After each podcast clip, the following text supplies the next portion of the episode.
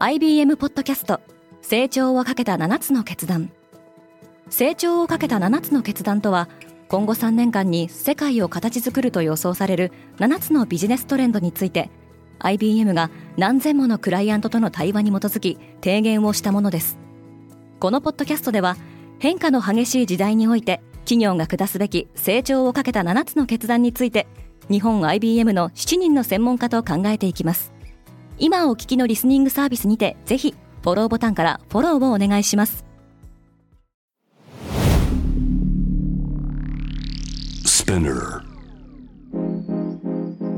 おはようございます。ケリーアンです。2月27日火曜日世界で今起きていること。スウェーデンの NATO 加盟をめぐりすべての加盟国による承認が得られましたこのポッドキャストデイリーブリーフでは世界で今まさに報じられた最新のニュースをいち早く声でお届けします。NATO は32カ国に拡大。ハンガリー議会は26日スウェーデンの NATO 北大西洋条約機構加盟を承認しスウェーデンの加盟が実現することになりました。スウェーデンはロシアがウクライナに侵攻したことで2022年5月にフィンランドとともに加盟を申請しましたが、トルコが両国のクルド系亡命者の扱いなどをめぐって反対。また、ハンガリー首相のビクトル・オルバンが独裁的な傾向を強めていることにスウェーデンが懸念を表明したことを受け、ハンガリーも仕返しとして加盟承認を意図的に遅らせていました。オルバンは昨年10月にプーチンと会談するなど、親ロシア的な姿勢が EU 加盟国から批判を浴びています。インドの宇宙飛行士が決まった。インドが2025年の実現を目指す有人での宇宙飛行計画について、志願者の中から選び抜かれた宇宙飛行士4人の名前を地元メディアが報じています。インド初の有人宇宙飛行船として開発が進められているガガンヤーンは3人乗りの宇宙船で、昨年には緊急脱出システムのテストに成功したことが報じられていました。インドは同じく昨年8月、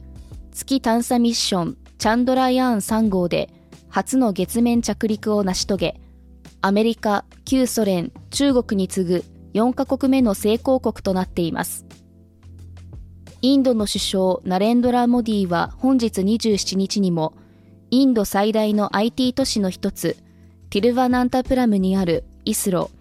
インド宇宙研究機関の宇宙センターで会見を行い彼ら宇宙飛行士をお披露目する予定です。また一つデジタルメディアが閉鎖される。アメリカのカルチャーメディアバイスがサイトの更新を停止したことが話題になっています。バイスを運営するバイスメディアは昨年5月、日本の民事再生法に相当するアメリカ連邦破産法の適用申請を行っていました。また、バイスメディアは今週中にも数百人規模のスタッフの解雇を行う予定だと報じられています。CEO のブルース・ディクソンは先週、従業員向けに送ったメモで、バイスの廃止に加え、5年前に買収したメディア、リファインリー29の売却についても協議を進めていることを明らかにしています。FTC はスーパーマーケットの合併を阻止したい。FTC アメリカ連邦取引委員会などが提訴したのは、スーパーマーケット大手のクローガーによる競合アルバートソンズの買収計画です。この計画は246億ドル規模で実現すればアメリカ史上最大のスーパーマーケットの合併になるとされています。アメリカの食品価格は過去4年間で25%上昇しており、FTC は合併によって食料品価格のさらなる高騰を招くほか、従業員が賃上げなどを交渉することが難しくなると主張しています。一方、スーパー側は、アマゾンやウォルマート、コストコに対抗するためには必要な合併だとしています。BYD はフェラーリにも負けない車を発表。中国の電気自動車大手 BYD が純電動スーパーカーヤンワン U9 を発表しました。最高速度は時速309.19キロで、2.36秒で時速100キロに到達可能。フェラーリのハイブリッドモデルは2.5秒で時速100キロまで加速できるとされており、これに匹敵する性能です。BYD の U9 の価格は168万元、日本円にしておよそ3500万円で、まずは中国市場向けに販売します。一方、ブルームバーグは自動車メーカーの誘致を目指すイタリア政府が BYD に接触していると報じています。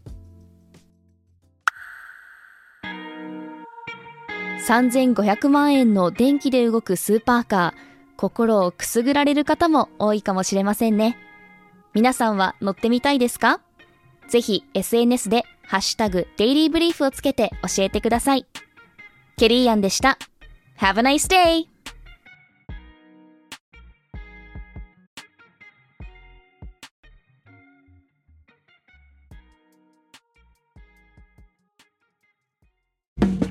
リスナーの皆様より多くのリクエストをいただいている話題のニュースを深掘りしたエピソードを週末の有料版で配信中です。今なら1ヶ月無料トライアルを実施中。